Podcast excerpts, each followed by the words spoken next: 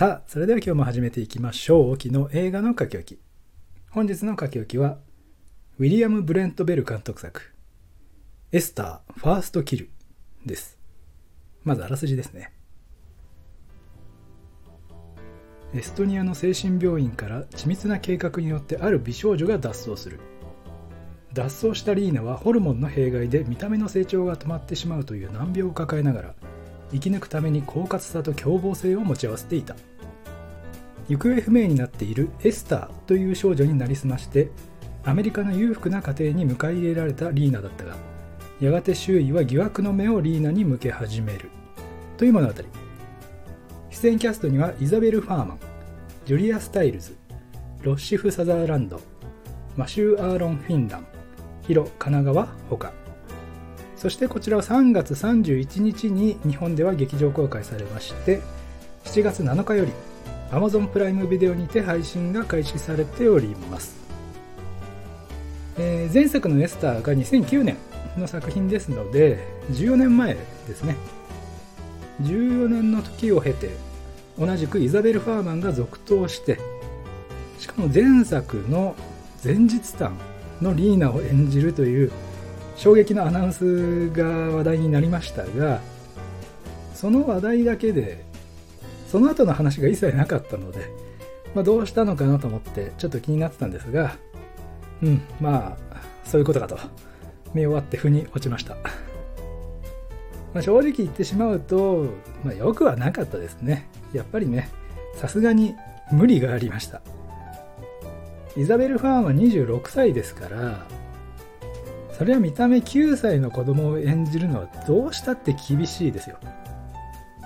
そのイザベル・ファーマン身長162センチでまあ欧米女性からしたら気持ち小柄かな平均ぐらいかなって感じですけどまあそこそこ身長がある中でうまいこと大人との対比が効くように撮影しなきゃいけないわけですが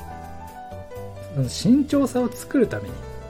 本物の子供と入れ替えたりしていてその際に必ずカットが切り替わるんですね。これが非常にテンポを悪くさせていてしかもその時って後ろ姿だけとか顔が絶対に映らないようになってるんですよ。この違和感が非常に気持ち悪くて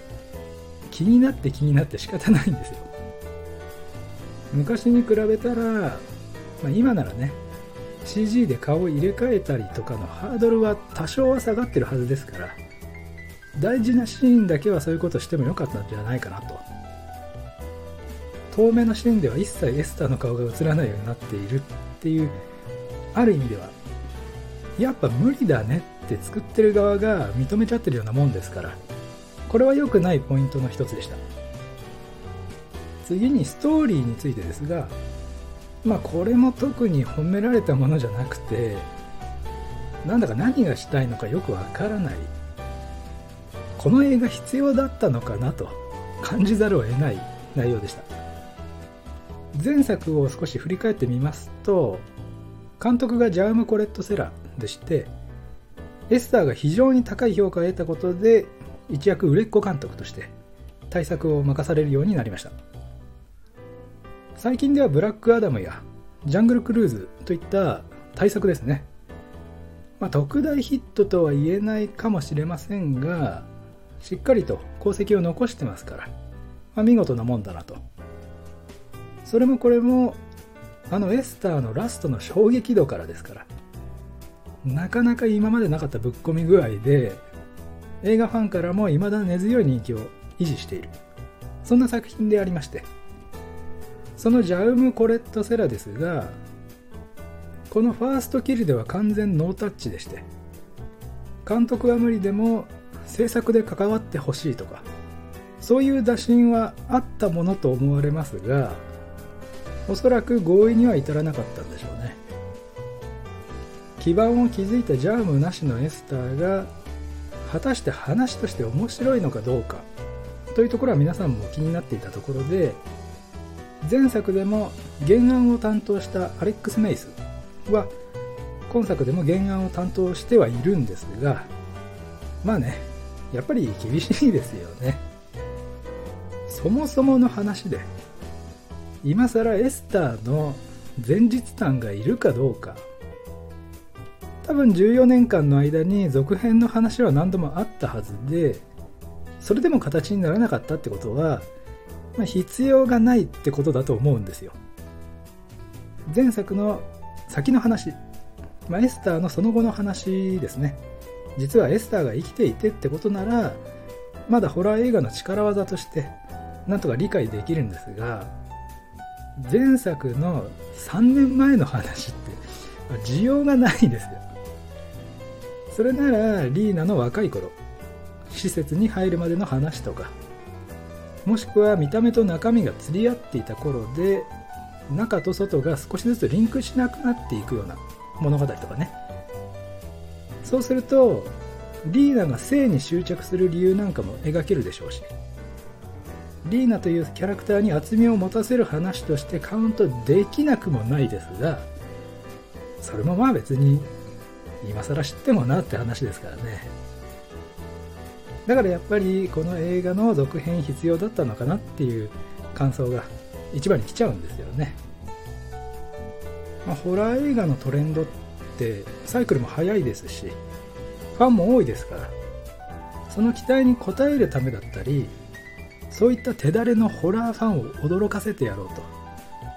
あの手この手で試行錯誤しながら新しい要素が日々更新され続けているじゃないですか。それを当時やってのけたのが前作のエスターだったわけですよね。こんなに斬新な切り口があったのかと。だから評価されて今もなお愛され続けている。理由になっていて。その栄光にあやかる形でこのファーストキルが世に出たわけですが新たなチャレンジといえば、まあ、イザベル・ファーマンが前作よりももっと若い頃のエスターを演じるという無茶な試みだけで他に映画の面白さにつなげるためにひねった部分がないんですよね。だからどうしても話の質の低さが気になってしまうと。一応本作はホラーにカテゴライズされておりますがもうねあのホラーコメディと言っていいんじゃないですかね、まあ、ネタバレを気にするような出来栄えじゃないのでちょっと配慮しないでいろいろ言っちゃいますけど物語がリーナと失踪した本当のエスターの母親とのバトルになっていくんですがこれがまた吹き出してしまいそうなぐらいおバカでして。エスターの兄が乱暴して妹は殺めてしまってその尻拭いを母親が行ったんですね。由緒ある家柄だからスキャンダルを隠蔽するためにエスターが失踪したという定義にして処理したと。だからリーナがエスターになりすまして発見された時点で嘘だということが分かっていたというんですがとてもそんな感じには見えなかったですね。なんかバレるのバレないのっていうハラハラ感が前面に出てましたからね、まあ、そういう後出しもいいところなんですけどもまあそこは目をつぶるとしてそれで最終的にはリーナと母親のバトルですね。これがまあかなりグダグダの物を投げたり服を掴んだり引っ張ったりとかして特に迫力もない、まあ、しょうもない戦いでして。まあもちろんリーナが生き残るんですがフィナーレには父親にも偽物だということがバレまして。あれもちょっと笑っちゃう。なんか入れ歯というかあれはグリルと言った方が正しいと思いますがまあそれが外れてバレるわけですね。でもなんかそれだけポロッと取れただけでお前は誰だみたいな白紙のリアクションを取るんですよ。いやお前そんな歯並びと色変わっただけでその反応は違うだろうと。今まで何を見てきたんだとね。ツッコミを入れざるを得ないジャストでした。まあ思い返してみてもホラー映画とはちょっと言えない内容でしたね。それですいませんね。ちょっと長くなってしまいましたがどうしても文句会は長くなってしまいますね。それでもう一個ちょっと言いたいのが副題の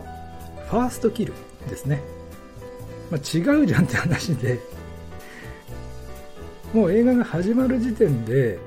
誰かを殺して施設に入ってるわけですから、まあ、矛盾してんなぁと。まあエスターとして誰かになりすました上でその張り込んだ先でのファーストキル。といえばまあそうなのかもしれませんが、